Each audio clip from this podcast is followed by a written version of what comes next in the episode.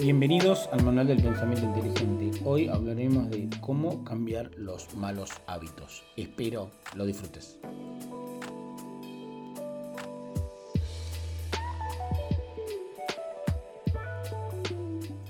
¿Cómo estás, Nahuel? Buenas noches. Hola a todos. ¿Cómo estás, amigo? ¿Todo bien? Todo en orden. Bueno, eh, vamos con nuestra conversación de hoy. Hoy vamos a hablar de el corto plazo versus el largo plazo.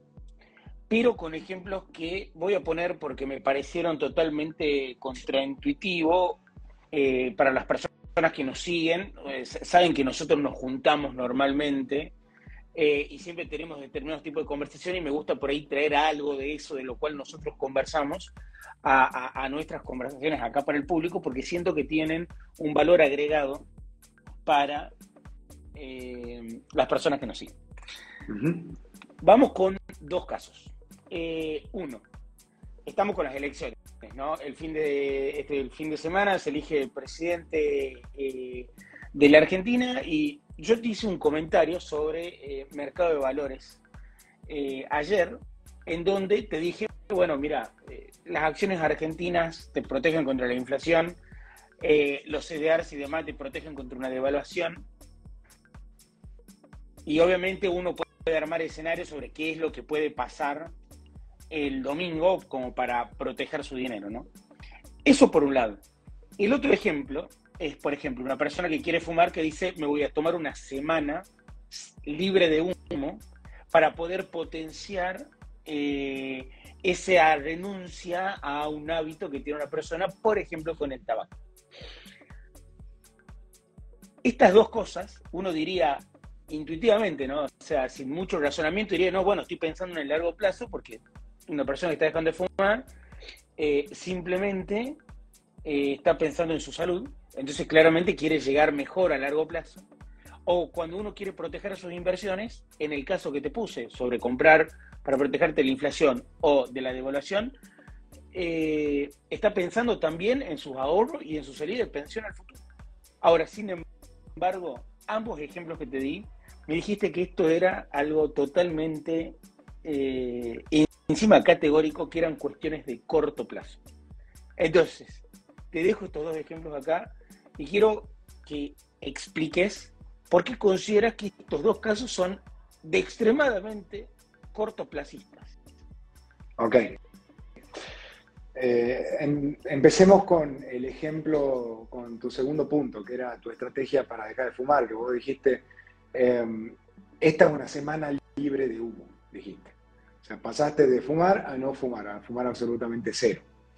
Eh, mi respuesta fue, como es natural en mí, decirte, mira, eh, esa estrategia, si bien vos estás pensando eh, claramente en el largo plazo, si estás pensando en tu salud, estás pensando en tu futuro, no obstante es una estrategia cortoplacista. ¿En qué sentido? que no, que no tiene efecto más allá de la próxima semana.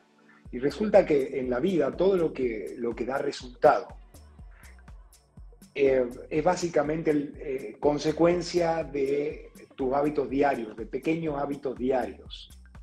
Eh, en la medida en que vos adoptes pequeños hábitos diarios saludables y productivos, no en un corto plazo, en el corto plazo se ven las fallas, pero en el largo plazo el, el progreso es invisible en el corto plazo, pero es muy visible en el largo plazo. A lo largo de 10, 20 años, lo que vos haces todos los días se hace eh, inmensamente visible. El problema es que vos no podés ver el beneficio, porque hay un proceso de capitalización ahí, eh, por el pequeño avance diario. Entonces, pensar en términos de dejar de fumar está bien. Ahora, la estrategia de cortar por una semana violentamente podría ser, en mi opinión, contraproducente. ¿Por qué? porque estás drenando demasiada fuerza de voluntad. No nos olvidemos que la fuerza de voluntad, la energía que vos tenés que poner para eh, eh, consolidar un nuevo hábito o para presionar la creación de un nuevo hábito, o lo que es lo mismo, cortar con eh, la consecución de un viejo mal hábito, como por ejemplo fumar, em, el beneficio viene únicamente de, un proceso de cosas que vos podés hacer todos los días. Eh, y si vos drenás tu fuerza de voluntad, que es la energía que vos tenés que imprimir para crear ese nuevo hábito, eh, en última instancia, lo más probable es que termine en un escenario peor en el que empezaste, porque esa energía estuvo mal aplicada. No da igual hacer un esfuerzo gigante, por ejemplo, para una persona que fuma, cortar completamente con el hábito eh, durante una semana, que hacer otra cosa que genere alguna especie de hack a tu cerebro de engaño para que pueda eh, eh, crear un cambio, un cambio de hábito, pero que se pueda sostener en un muy largo plazo. Entonces, como ejemplo, yo te hubiera dicho, mira, eh, supongamos que vos fumás, por darte un ejemplo, no vamos a hablar de vos, pero que alguien fuma 10 por día.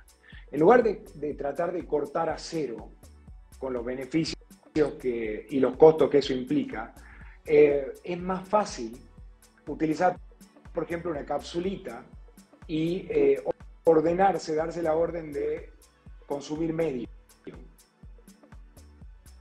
¿Por qué? Porque, porque de esa manera tu cerebro cree que le estás dando lo que le pediste, o sea, no estás rompiendo tan rápido con el hábito, le estás pidiendo mucho menos y ese hábito se puede consolidar a lo largo de un plazo mucho más largo. ¿Viste? Tiene que pasar años hasta que eh, eh, un nuevo hábito se convierte en, tu identidad. Ok. Eh, es más, creo que con esto que decirle pondría incluso de título a esta conversación en el podcast objetivos de largo plazo con estrategias de corto. Pero porque me estás dando esta intuición, o sea, uno claramente en su cabeza tiene de que ese objetivo es, largo plazo, es de largo plazo. El objetivo es largo plazo, pero la táctica eh, tiene que ser coherente con algo que vos podés hacer sin demasiado esfuerzo, sin drenar tu fuerza de voluntad. Vos querés empezar a ir al gimnasio, ok, no arranque en la clase de las 7 de la mañana lo que implique levantarte a las 6 de la mañana. Eh, no te extenúes, no hagas una clase que te deje completamente agotado. Ok. Eh, si vos querés los beneficios de largo plazo, de fisiológicos, de un cambio de hábito positivo, como ir al gimnasio o, dejar, o fumar menos o dejar de fumar, vos lo que necesitas es más que un trabajo hiperintenso, la intensidad está sobrevaluada, pero la consistencia está subvaluada. Vos lo que necesitas es poder sostener un hábito saludable por un plazo muy largo de tiempo hasta que se consolida en tu identidad y se convierte en tu nueva identidad. Ok, eh, antes de ir al comentario que tenemos aquí, eh, tengo una cosa que me surge acá, porque justo trajiste lo del gimnasio, ¿no? Eh, porque siento que es algo que nunca se aplica la gente dice, bueno, quiero estar en un estado más saludable, ponele, eh, quiero estar en mejor forma, etc, etc. Ahora, todo el mundo arranca con tres veces a la semana, dos horitas, ponele. Y creo que la peor estrategia vida y por haber que una persona puede tener para llevar adelante, por ejemplo, el, el inicio del gimnasio. Ahora, es algo que hace todo el mundo. Pero o sea, toda persona que conozco dice, no, bueno, voy lunes, miércoles y viernes. Y es como tipo la regla general. Estoy de acuerdo. ¿por qué no esto, o sea, no está potenciado? O sea, si nosotros porque acá no es intuitivo, porque no es intuitivo.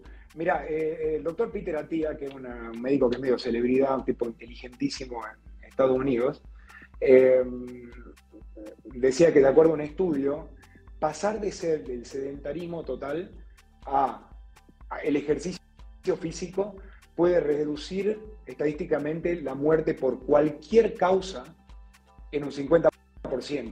Por lo tanto, esto es un argumento poderoso para quien lo reciba para empezar a hacer ejercicio físico. Ahora bien, si pasás de sedentarismo total a la inmensa estupidez de tratar de hacer dos horas seguidas de entrenamiento físico tres veces por semana, eh, yo te aplaudo por tu buena eh, digamos, por, la actitud de la correcta, pues, pero este, estratégicamente estás empezando algo que no va a poder continuar por mucho tiempo.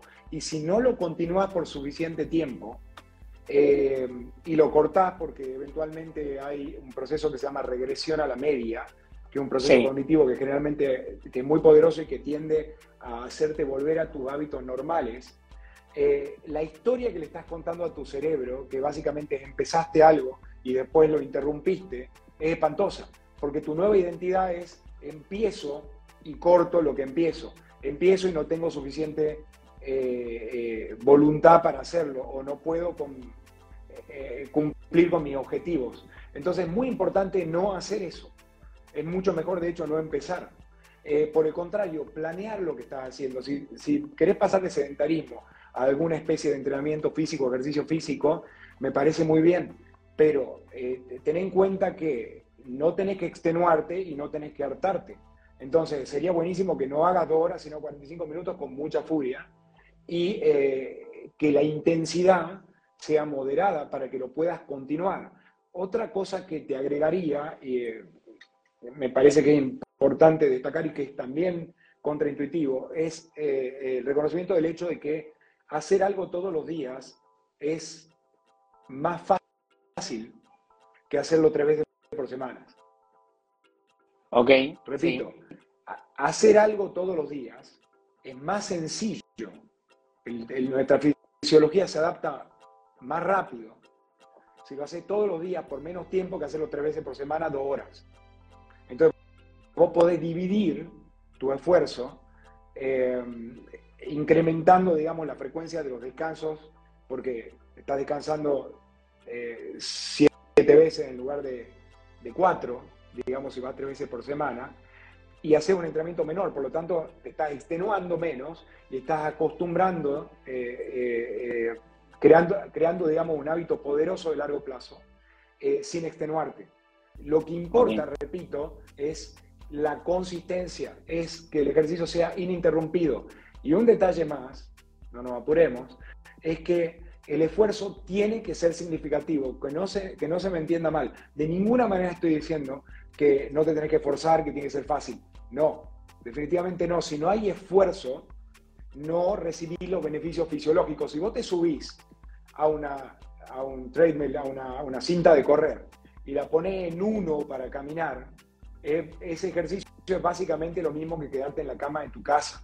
Eh, eso no tiene ningún esfuerzo fisiológico, por lo tanto lo único que está haciendo es eh, gastando dinero al Pepe.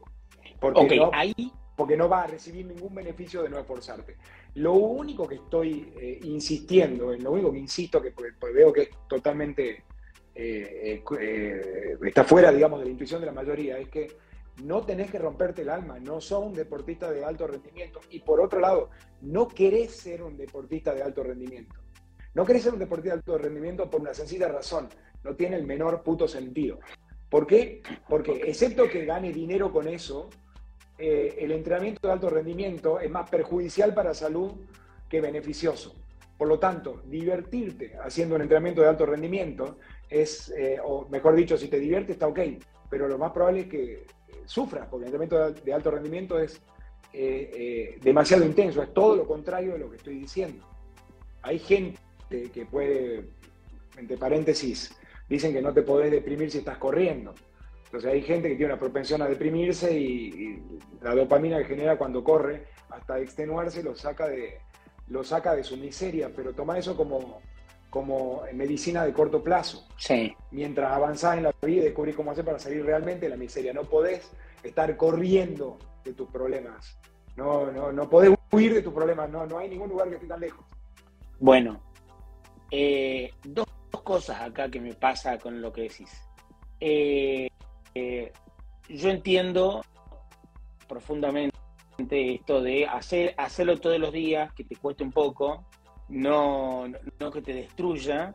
Sin embargo, cualquier persona que tiene que pasar de 0 a 10 minutos por día, eh, siente que está haciendo ese esfuerzo totalmente gigantesco. Vos no sabés cuál es el barómetro de la gente. Yo lo que te digo es, mira, si para vos es mucho, 10 minutos hace 5. Si para vos es mucho, 5 hace 2. Pero, empezá a comunicarle a tu cerebro, a identificarte con la persona que se entrena todos los días.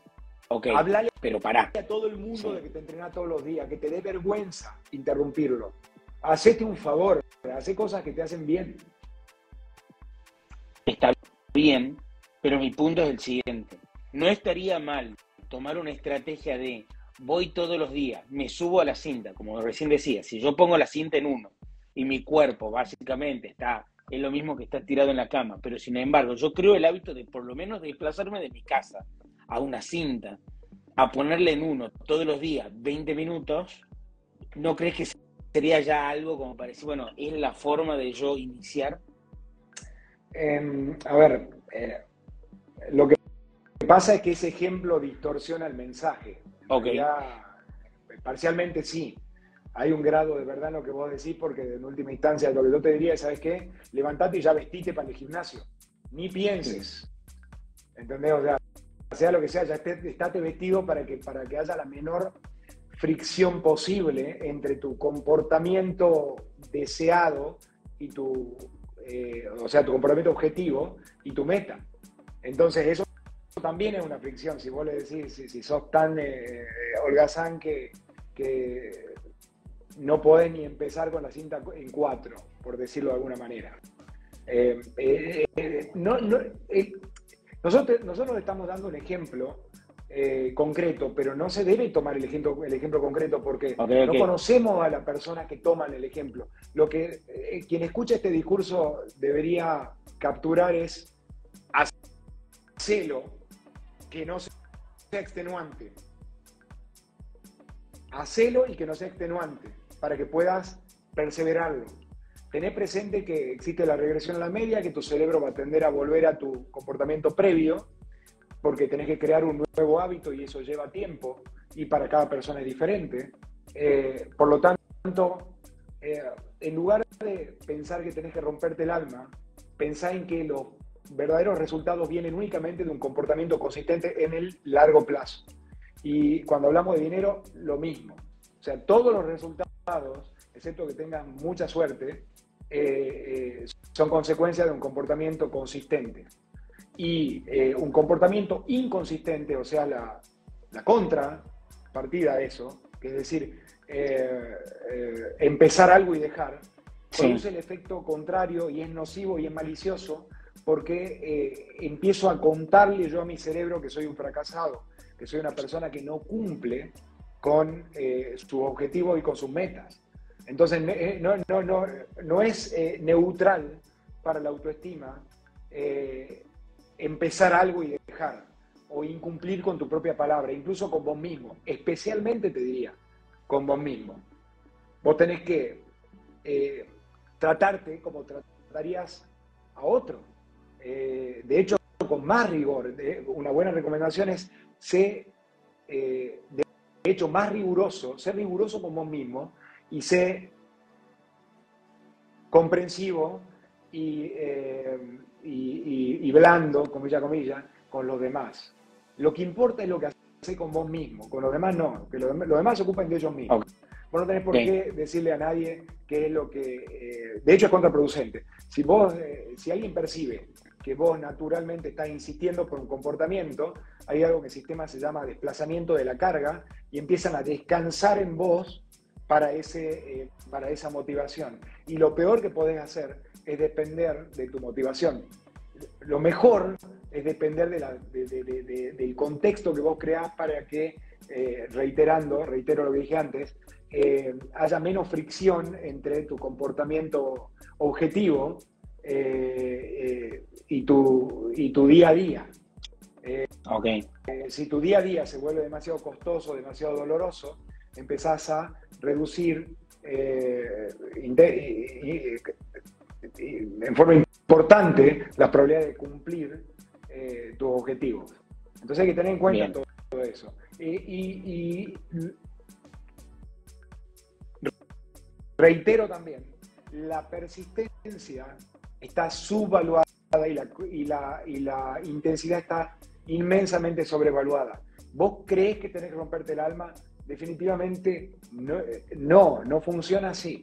No te tenés que romper el alma. romperte el alma no da ningún beneficio. Porque casi seguro que cuando eh, dependés de tu fuerza de voluntad, cualquier batalla contra, tu fuerza de voluntad la vas a terminar perdiendo. Pero no tenés que ser estúpido. Bien. Eh, bueno, primero, eh, agradecerle aquí a Eli, que nada, le gustó, eh, nos puso interesante, excelente y demás. después Gonzalo nos pone ahí, yo creo que tiene que ver con la neuroplasticidad. ¿Ustedes lo creen así? Sí. Em, el, concepto de neuroplasticidad em, implica que nuestro, que, nuestro cerebro es plástico en el sentido que se, de que se remoldea. Nuestro cerebro es un, órgano físico, em, pero que de acuerdo a nuestro comportamiento, a nuestros hábitos mentales eh, y físicos, se va modificando. Se va modificando para adaptarse a las circunstancias por necesidad. Vos querés aprender idioma, tenés que necesitar eh, hablar el idioma. Si no lo necesitas, tu cerebro no va a hacer el esfuerzo. Ahora, cuando vos le das, cuando vos eh, eh, le, digamos, le imponés a tu cerebro un comportamiento y lo persistía ese comportamiento, tu cerebro se modifica físicamente y eso se llama neuroplasticidad. En el pasado se creía que los cerebros de los niños eran plásticos, pero los de los adultos no. Eh, como si fuera que llegado un punto en la vida no podés, ya no puedes cambiar. Y eso se ha comprobado que es falso. Y de hecho, por ser falso, es una creencia limitante. Si vos crees que no podés cambiar, obviamente no vas a poder cambiar. O sea, vos solamente podés y crees poder. Eh, nos, que no se entienda que va a ser similar la experiencia psicológica eh, a los 60 años que a los 5 años. Eh, el cerebro humano es muy diferente en el niño que en el adulto. Eh, y por razones que son beneficiosas para la supervivencia. Cuando son niños tienen la, mente muy, muy, muy abierta y, son mucho más influenciables, al mismo tiempo sos, ¿cómo se dice? como una esponja, de, tu capacidad de absorción es mayor.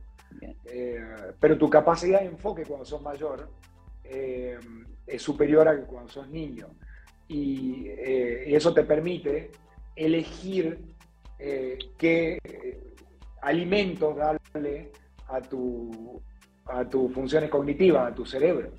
Así como elegir qué alimentos darle a tu a tu estómago, estómago. Eh, a tu salud también, y te diría es muy importante, y de hecho es más importante, eh, eh, ser muy consciente de cómo, alimenta, de cómo alimentas tu intelecto, de quiénes son tus relaciones, de cómo experimentar la vida día a día, si tenés una mala pareja, por ejemplo, o una pareja que es inapropiada para vos, eso produce un daño eh, físico terrible.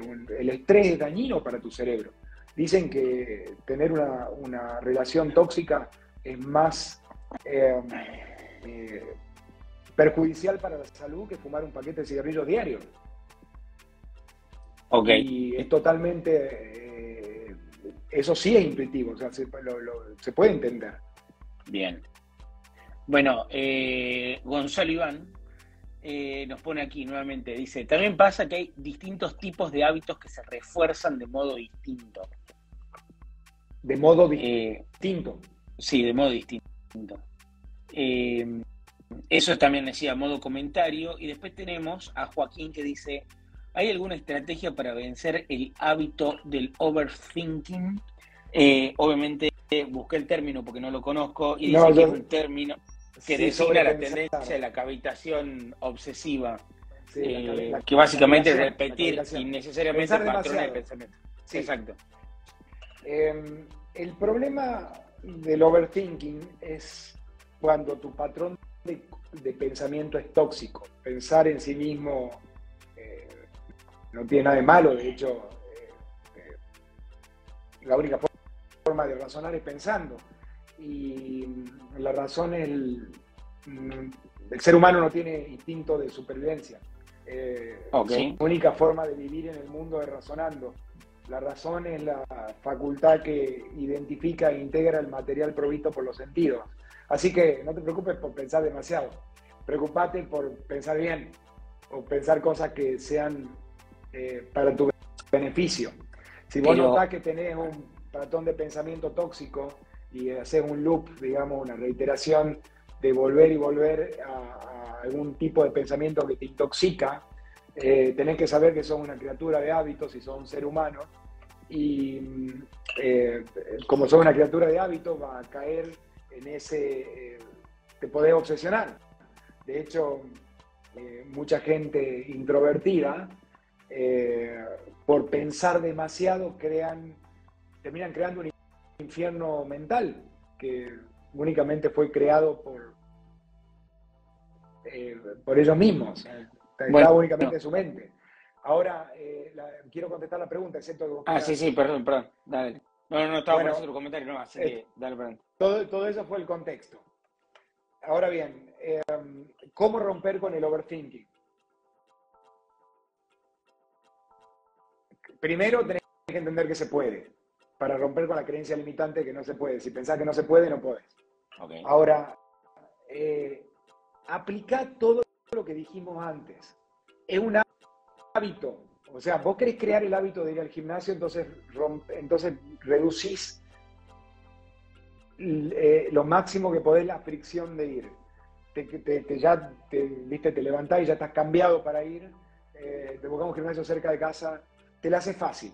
Vos querés crear un nuevo hábito.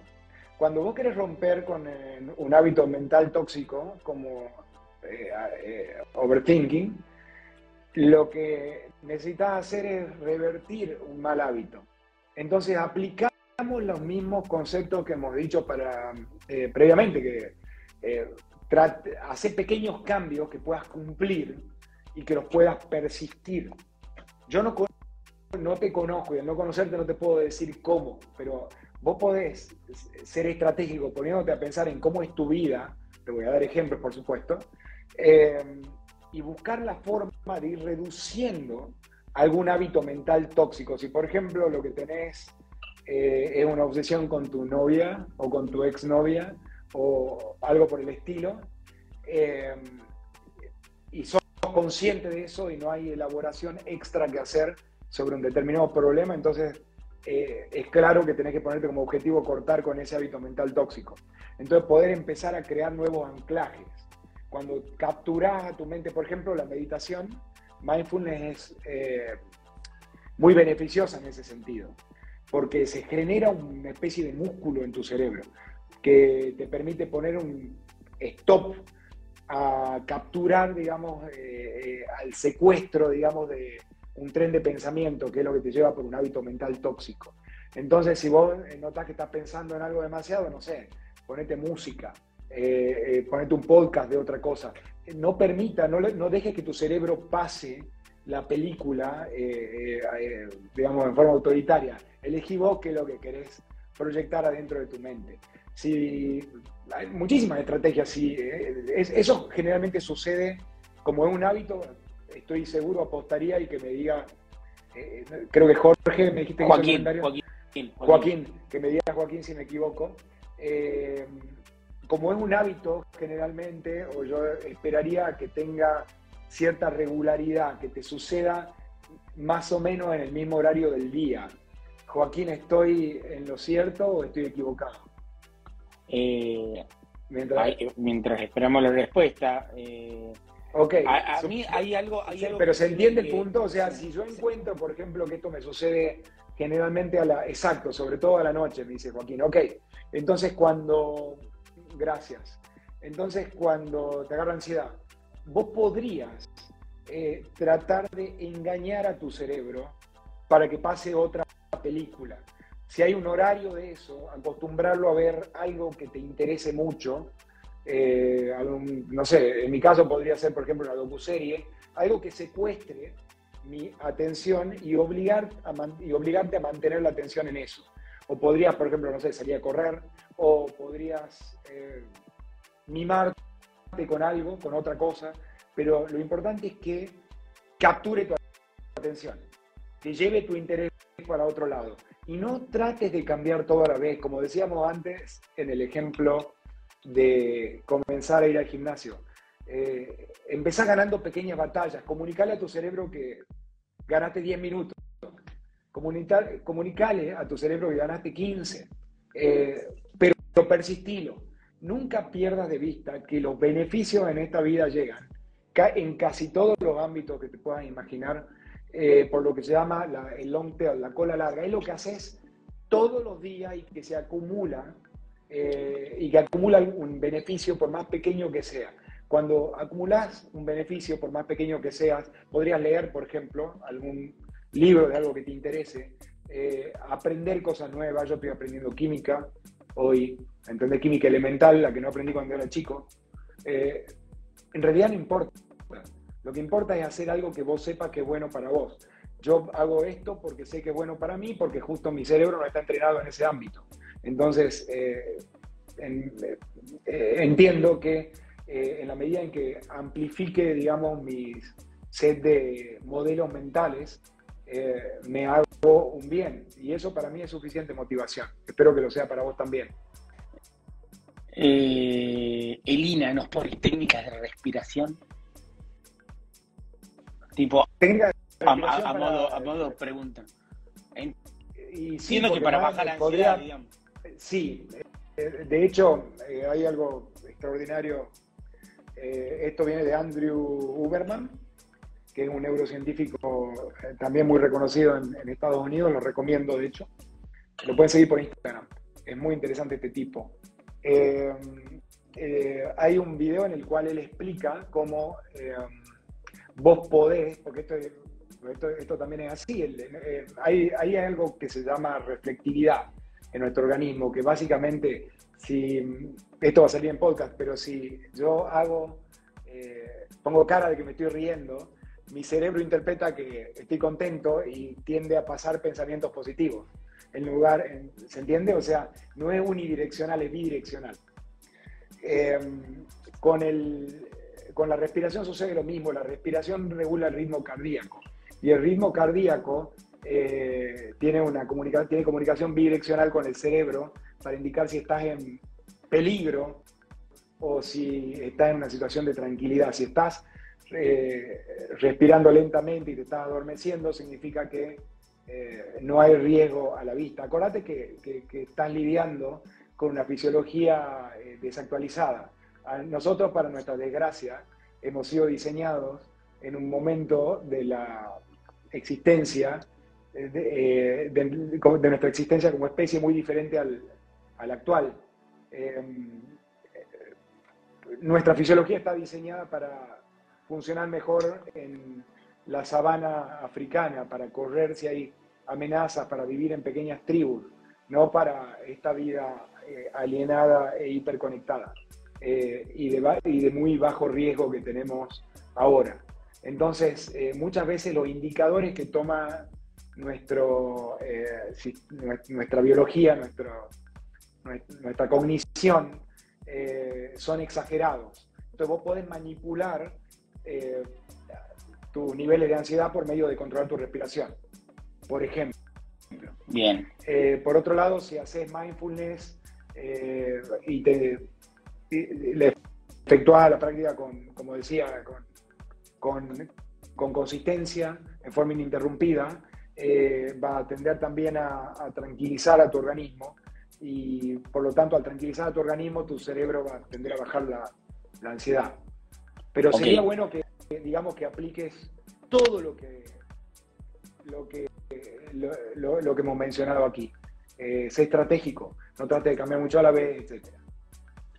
Eh, bueno, para. Eh, primero tengo un agradecimiento de Joaquín, dice excelente Sergio, clarísimo.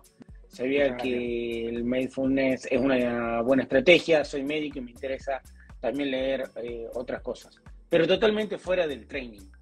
Eh, eso por un lado. Y después tengo tipo otras preguntas de Gonzalo.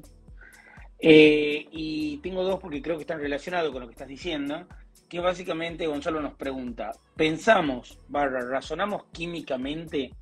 Y, también quiero sumarte otra pregunta ahora, así tipo, haces un hilo, que es: eh, ¿o pensamos socialmente? O sea, ¿los otros determinan nuestras conductas? Los pensamientos son químicos, claramente. O sea, primera pregunta, sí. no es una cosa o la otra, ambas cosas son, son ciertas, o te diría parcialmente ciertas, o sea, hay un grano de verdad en, todo eso. Em, eh, yo te contestaría que los demás son inmensamente...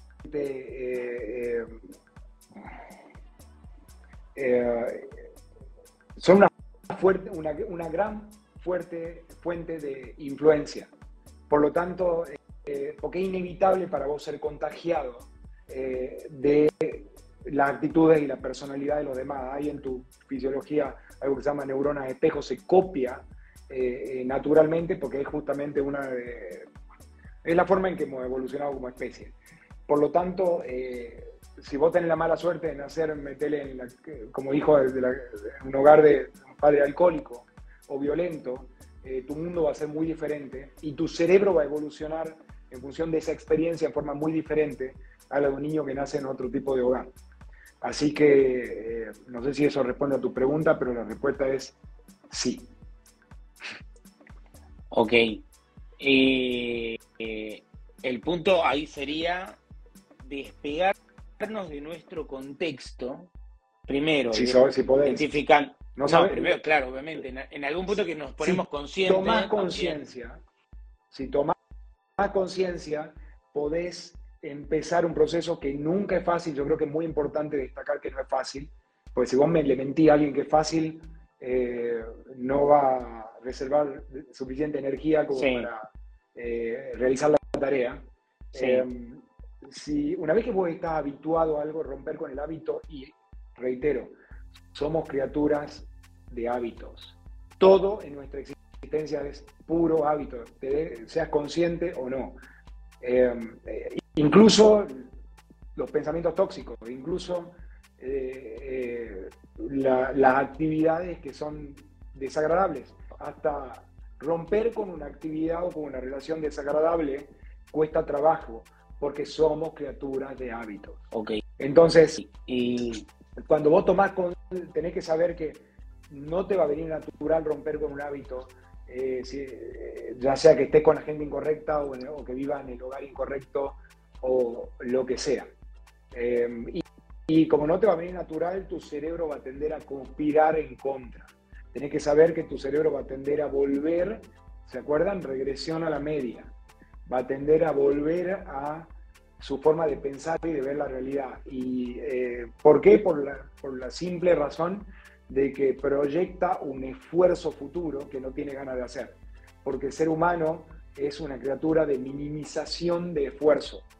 Somos criaturas que están diseñadas para minimizar el esfuerzo y obviamente que eso es eso está bien, solo que hay que hacerlo en forma em, em, eh, hay que ser sensato, en forma razonable.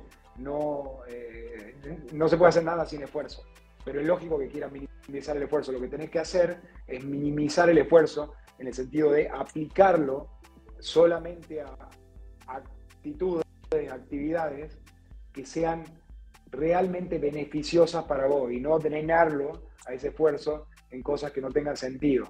Eh, arar la tierra con palitos eh, no tiene sentido. O sea, no es eh, cuestión de, imprimir esfuerzo únicamente.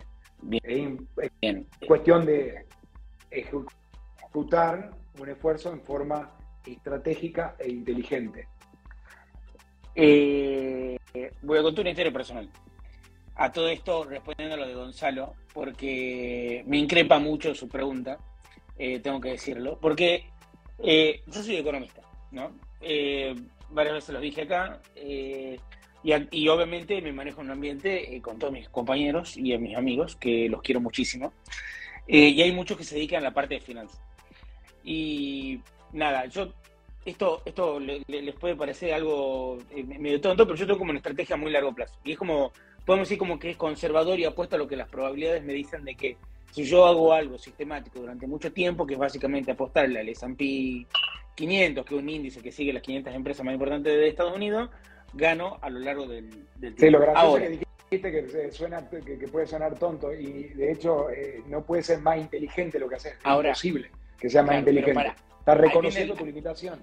Ahí, viene, ahí viene la siguiente parte de la historia. Yo tengo mis amigos que literalmente se dedican a esto eh, y uno ahí ve de que tiene tipo algunos tipos de actitudes a tipo a corto plazo. Entonces yo vean dice, bueno, mira vos una compra acá, hace una venta allá, todas esas cosas acá, y vos ves que los tipos han ganado exponencialmente a mi estrategia de largo plazo.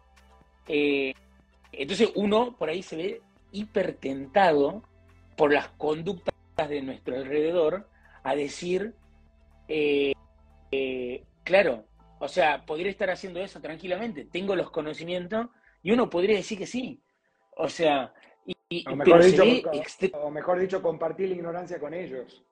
Porque, eh, eh, porque es una estrategia perdedora con certeza. El hecho de que, estén, de que tus vecinos estén ganando, em, como vos decías, es una gran tentación de hacer estupideces, porque vos no ves el resto de la historia. Eh, una persona que gane mucho, muy rápido, casi con certeza se debió que tuvo muchísima suerte y que no lo va a poder hacer en forma sistemática. Por lo tanto, si reitera su estrategia, va a perder y eso es de hecho lo que le pasa al 99% de los inversores. Pierden todo por tratar de hacerse rico rápido. El mejor del mundo es Warren Buffett y Buffett te dice, yo no trato de hacerme rico rápido. Eso sí, en otra palabra es nada de estrategia de corto plazo. Porque la estrategia de corto plazo no son sistemáticas. Si tuviste suerte, tuviste orto, va a ganar plata una vez, pero después cuando quieras hacerlo de vuelta va a perder. Bueno. Las estadísticas van en tu contra. Ahora, ahora, acá hay otro punto importante que quiero resaltar. Yo entiendo lo que me decís. Ahora, uno se ve tentado. Tentado. Tiene que luchar, literalmente, como dice Sagrado, hay que luchar contra la tentación de decir, no, quiero, no, no debería hacer eso. El punto es, nosotros ¿Cómo luchamos con esa sensación, con esa tentación, si tenemos otras personas que vos ves que en el corto plazo les decís, uh, le está yendo muy bien, decís, bueno, yo tengo que esperar a mis 10 años bueno, eh, para que sea las cosas. Si sos consciente que lo que están haciendo es que tuvieron suerte, o sea, el, primer punto es la comprensión, es entender la realidad, entender la realidad para poder comandarla. Yo veo que un amigo mío se hizo millonario porque compró bitcoins, a mí me alegra de corazón, porque es mi amigo que se hizo millonario. Pero, esa no es una estrategia para mí, yo sé que lo hizo de suerte. Eso no fue ni por conocimiento ni nada, porque no puede tener conocimiento para eso, porque el precio de, la semana que viene del Bitcoin es absolutamente impredecible. No hay técnica que te lo pueda predecir. No hay nada que puedas hacer para saber algo. Eh, de hecho, de ninguna acción, ni de la Bitcoin, ni del Bitcoin, que es una criptomoneda, una criptomoneda, ni de ninguna, ni de ningún security, ninguna acción, de ningún bono. Vos no podés saber en el corto plazo qué va a pasar. Sí podés estimar qué va a pasar en el largo plazo. Pero como el corto plazo, el mercado es un concurso de popularidad, vos imaginate que el, el horizonte de, planeamiento eh, de tus amigos es diferente que el tuyo. Entonces no podés estar cambiando de estrategia todo el tiempo. A ellos no les interesa lo más mínimo los fundamentales del, producto financiero que estás comprando. Porque el horizonte, el day trader es hasta el fin del día, ¿entendés? No le importa cómo le fue a la empresa, no le importa si esta empresa está ganando dinero, si las ventas están aumentando, si están satisfaciendo necesidades del mercado, si están líquidas, no, es por el día, entonces no importa el precio que está hoy. Lo único que me importa es que esté más caro al final del día. Entonces, si esa es tu estrategia, ok, hacelo. Yo no te lo recomiendo, yo no creo que nadie pueda ganar dinero en forma sistemática así. Pero no te podés comparar con el que hace eso. Y lo más probable, de hecho, si uno no lo hace porque entendió que no es buena idea y que eh, lo más probable es que haciendo eso va a perder tu dinero. Entonces, tenés que tener convicción, tenés que tener carácter y no dejarte influenciar. No, si, si, sos ignorante, yo te perdono. Si vos no sabés y me preguntás esto y me decís, bueno, eh, estos se están haciendo ricos y no sabés suficiente estadística como para poder determinar que eso es una estrategia de corto plazo y que no puede ser sistemático y que las estadísticas van en contra y que ganaría más dinero si va al casino, es más fácil en el casino. Eh, si no lo sabés, entonces está bien, soy ignorante, podés cometer el error, a los golpes se aprende. A todos nos pasó. A quien habla le pasó. ¿Ok? Pero si ya sabés que es así, entonces, simplemente explicarle a tu cerebro ansioso que eh, ellos están jugando un juego distinto al tuyo, que vos ya decidiste que es un juego irracional, por eso vos no lo haces, y quédate sentadito y no seas envidioso y preocupate por llegar al objetivo y no tanto por hacerlo rápido, porque hacerlo rápido no es posible para ningún ser humano, ni siquiera para el mejor del mundo. Warren Buffett a lo largo de su historia habrá hecho unas 300 apuestas. Toda su fortuna se debe a que le pegó en 12.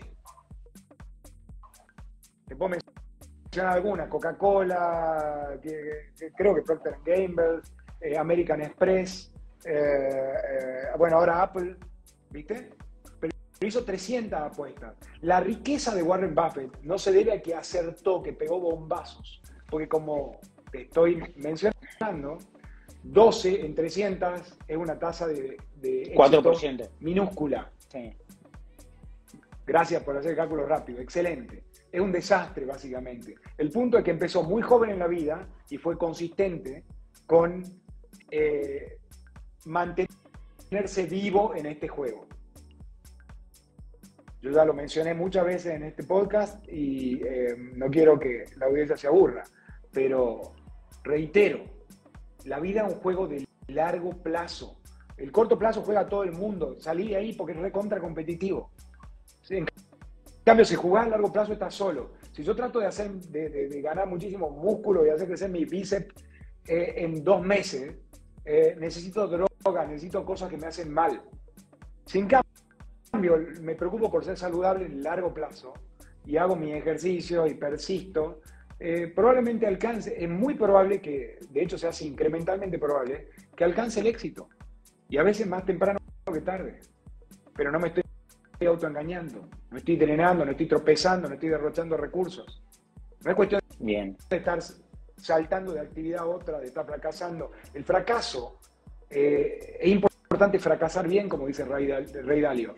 Eh, hay que aprender a fracasar y para fracasar bien tenés que aprender profundamente de tu fracaso.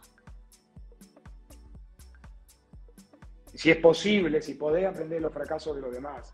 Y eh, otra cosa que me gustaría decir, quizás ya para concluir, es que así como aprender del fracaso de los demás, me parece terriblemente, antes de que cerremos, vamos a leer los mensajes, eh, importante aprender del éxito de los demás. Por alguna razón que eh, no comprendo, los seres humanos somos pésimos copiadores. No sé por qué creemos que hay algo indigno en copiar a los demás. Y eso es estúpido. Y estúpido es un adjetivo suave. Tenés que aprender a copiar el éxito de los demás. Si vos tenés un negocio de comida rápida eh, que vende hamburguesas, fíjate que hace McDonald's. Aprende que vos sos eh, menos poderoso, que, que sabes menos. Aprende sobre tus limitaciones. Aprende a admirar a los que son buenos. Y aprende a copiarle, no hay nada malo en eso, no importa en absoluto nada de lo que estoy diciendo, es 100% eh, de mi autoría. Es la combinación de haber leído sobre mucha gente. Y para poder aprender sobre otra gente la tenés que poder admirar. Si vos te crees que sos el más vivo, si vos te crees que te la sabes todas, no vas a aprender nada de nadie. Y te va a convertir en un viejo estúpido, por más joven que seas. Bien, eh, bueno, eh, para, voy a leer los comentarios. Voy por parte. Primero, eh, Lucho, muy buena la charla, excelente. ¿Cuándo es el próximo vivo? Los vivos se hacen los viernes a las 8 de la noche y, los, y durante los jueves subimos a eh, cualquier plataforma para escuchar podcast en el manual del pensamiento inteligente se sube. Especialmente Spotify, por favor, síganos por ahí y den like. Eh, eh, Elina, de nuevo, excelente. Y después Gonzalo nos deja dos comentarios. creo que un trader se mueve más por especulación que por previsión estadística. También es lógico que a mayor probabilidad de ganancia exista un mayor riesgo de pérdida. Y después nos pone otro comentario, complementando el anterior, y dice, como pasa con la tasa de plazo fijo argentino ahora. La tasa es muy alta, pero el riesgo eh, de que no sea pagadero Desde luego, desde luego no, em, no existe ninguna probabilidad de ganar dinero, eh, sea cual sea la definición que eh, adoptes. eh, para los que andamos en las finanzas, ganar dinero ganarle al mercado. Em, toda probabilidad de ganar dinero implica un riesgo. Es imposible ganar, tomar una oportunidad que tenga muchas probabilidades de impactar fuertemente sin que exista un riesgo asociado y simétrico. Así que eh, eh, ¿Y cuál es el otro comentario? No, y el otro es también no, pues dijo algo la alta... Traders. La especulación, la, con respecto al tema de no, especulación. La de los sí, no, no, no, no, sí, quería decir, te quería, te quería agregar algo. A mí me gusta eh, exponer como pienso, independientemente de lo que sea eh, el clima de ideas o el, eh, digamos, el conocimiento convencional. Los value investors, como sería yo, tienden a decir que los cortoplacistas y los traders son especuladores y que en realidad un, verdadero inversor no es un especulador. Pero yo creo que eso es un autoengaño. No, al no existir eh, ninguna manera, y yo te juro por Dios que no existe ninguna manera, aunque crea en el horóscopo, en los astros, no se puede producir el futuro, el futuro es totalmente impredecible, nadie lo puede predecir, nadie nunca lo pudo predecir. Y el que dijo que lo predijo, mintió. Y si leíste que alguien lo predijo en el pasado, leíste una cosa que es mentira. No se puede. Eh, eh, o por lo menos ningún ser humano pudo. Y la razón por la cual eh, no se puede es porque la propia existencia es un sistema dinámico complejo de expectativas adaptativas y, los seres, y, en nuestra, y nuestra mente es subjetiva y hay psicología que hace que, digamos, dos seres humanos vean el mismo fenómeno y lo interpreten en forma completamente diferente, por lo tanto las reacciones sean diferentes. Eh, en definitiva, nadie puede saber el futuro. Y como nadie puede saber el futuro, eh, siempre existe un grado de especulación en todo lo que haces. Lo que no implica que no tengas que buscar la forma de reducir en lo posible eh, tu ignorancia para poder, digamos, tomar decisiones más inteligentes. De, eso hablamos, de hecho, todo el día. Pero es muy peligroso pensar que una actividad no tiene especulación o que no estás especulando porque te da una falsa seguridad. y generalmente la falsa seguridad es la actitud que te mete en, los problemas más serios. Nadie se mete en problemas demasiado serios cuando actúa con prudencia, cuando se siente inseguro. Mi papá siempre decía, eh, cuando me quería enseñar a manejar, que eh, él no se preocupaba tanto eh, por mí cuando, por, por, los primeros días, por las primeras semanas de mí conduciendo, porque sabía que iba a ser prudente. Eh, para él era más peligroso cuando yo ya me, siente, me, sienta seguro, él me lo decía eso. Y es totalmente cierto, cuando te sentís seguro cuando haces cagadas, no cuando eh, estás muy preocupado. Es mejor ser prudente de más quizás. Pero eh, en síntesis, para terminar, todos somos especuladores en, en algún punto. así que bueno, Perfecto, amigo. Lo seguimos la semana que viene y quiero agradecerle a todas las personas que participan. Eh, bueno, nada. Gracias. Un abrazo, muchas gracias. Perdamos.